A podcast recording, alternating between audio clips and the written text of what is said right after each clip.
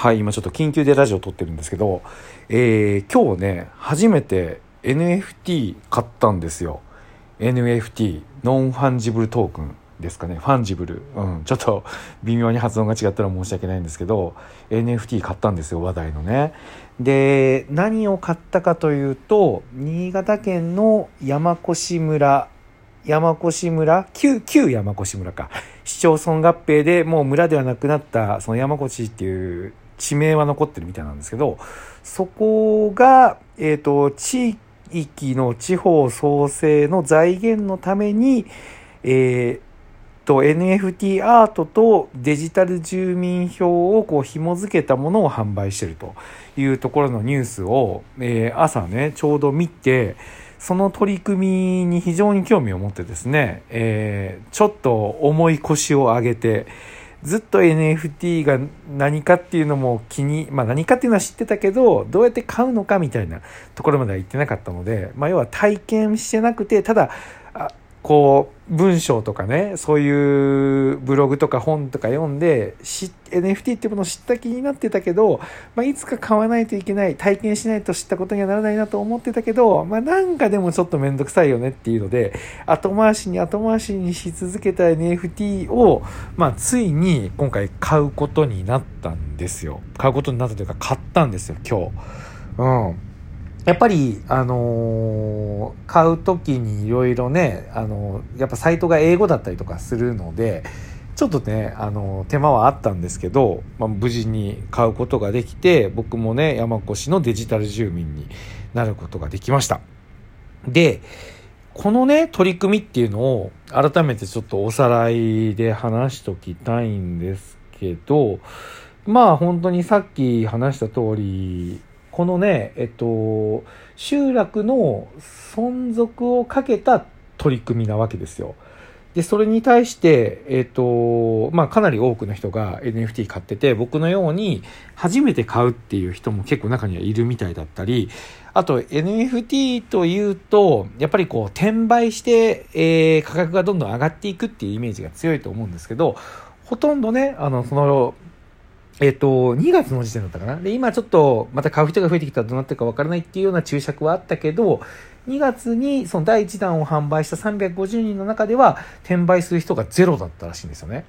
そうなんですよ。だからこう、こう NFT を普段今までこう飛びついて初動を支えてきた人たちとは違う人たちが買ってる。まあ僕もそうなんですけど、っていうようなことが今起きてるんですよね。これがすごい面白いなと思ったんですよ。で、この山越っていう地名が僕はまあ行ったことはないんですけど、たまたま昔ね、僕、インスタグラムで、その、写真のフィーチャーアカウントみたいなのをやってたんですよね。えっ、ー、と、その、各地域の美しい景色とか魅力のあるものを投稿してくれた人の中で、えー、指定のハッシュタグをつけてくれた人をこう取り上げて紹介しますよみたいなのを、まあ、えっ、ー、と、やってて、その中で結構、あの、熱心に投稿してくれるカメラマンの方が、山越の景色をその原風景をね、結構撮って投稿してくれてる人がいたんですよ。なので、あの、割とこの山越っていう地名は、その時によく見てて、同時に、あの、景色もね、インスタグラムでずっと見てたので、なんか、あの、もうドストライクで山越っていう土地の景色が、もう本当いい景色だなってずっと思ってたんですよ。これ本当にね、あの、インスタグラムでハッシュタグ山越で調べたら、多分いろんな写真出てくると思うんで見てほしいんですけど、めちゃくちゃ夕、その棚田にこう落ちていく夕日みたいな写真とかが、すごい綺麗で、ずっと僕ここ、あの、まあ、いいところだなっていうのを思ってたんですよ、これ本当に。多分、それがあったから、今回 NFT っていう、ちょっと僕からしたら、若干ちょっと敬遠してしまうというか、えっ、ー、と、ちょっととっつきにくいなって思ってるものでも、えっ、ー、と、すんなり、こう、動くことができたと思うんですよね。なんで、やっぱ、発信の力ってすごいですよね。本当にそう思いました。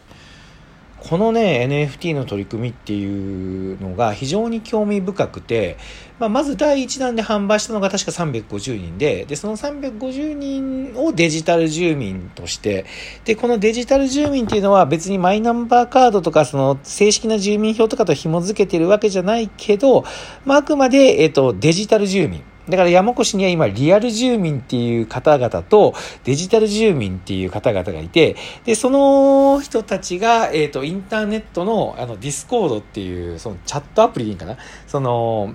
チャットアプリの中で、えー、いろいろこう、地域の取り組みとかを会議してるらしいんですよね。で、その財源が、今までは、その、新潟って地震あったじゃないですか。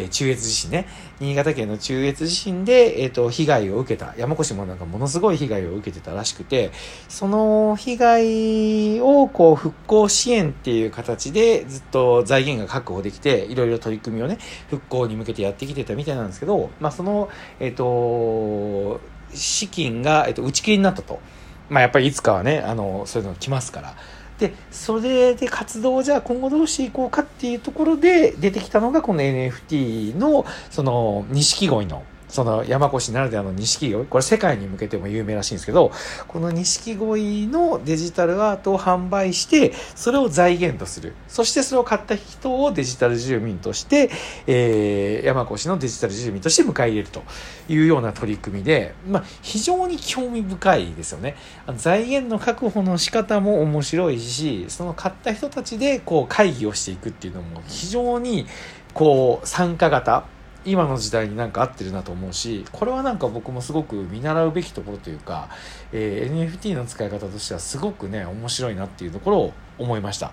で実際に買ってみて今だから僕のねこのオープンシーの中にその所有っていうのって出てきてるんですけど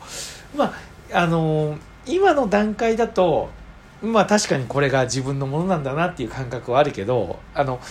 なななんだろうな。こう、不思議な所有欲みたいなのがあるけど、多分それが、